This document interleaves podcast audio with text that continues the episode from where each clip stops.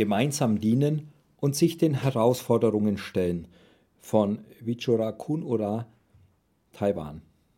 Seit gut einem Jahr arbeitet Vichura als Missionarin in Taiwan unter den thailändischen Gastarbeitern. Ihren Dienst zusammen mit Gemeindegliedern erlebt sie als Geschenk und Segen. Dabei gilt es auch verschiedene Herausforderungen zu meistern, von denen sie berichtet.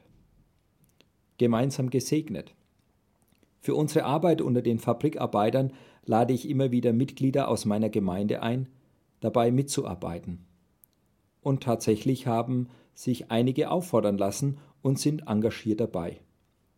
Wir besuchen Gefangene, versorgen Arbeiter mit Kleidung und Lebensmitteln und führen Veranstaltungen durch.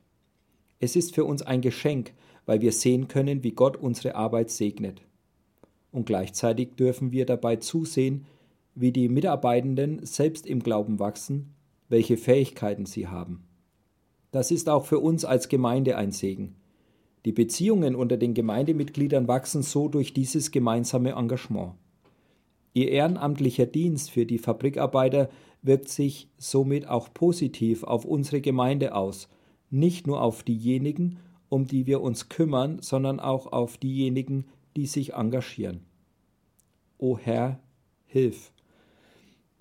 Für meine Aufgabe als Pastorin bete ich, dass Gott mir die Weisheit gibt, die Herausforderungen mit Demut, Geduld und Glauben zu meistern.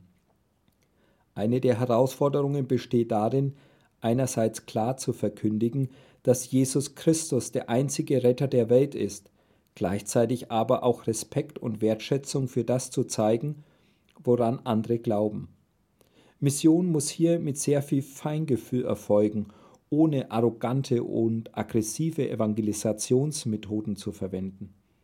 Und selbst bei Opposition und Ablehnung gegenüber der guten Nachricht versuchen wir, allen Menschen mit Freude und Liebe zu begegnen. Denn für ein Leben mit Christus gibt es einige Herausforderungen zu überwinden. Viele neue Christen, die ich kenne, werden von ihren Familienmitgliedern verfolgt, seit sie Christen geworden sind und nicht mehr an der volksreligiösen Praxis ihrer Vorfahren teilnehmen.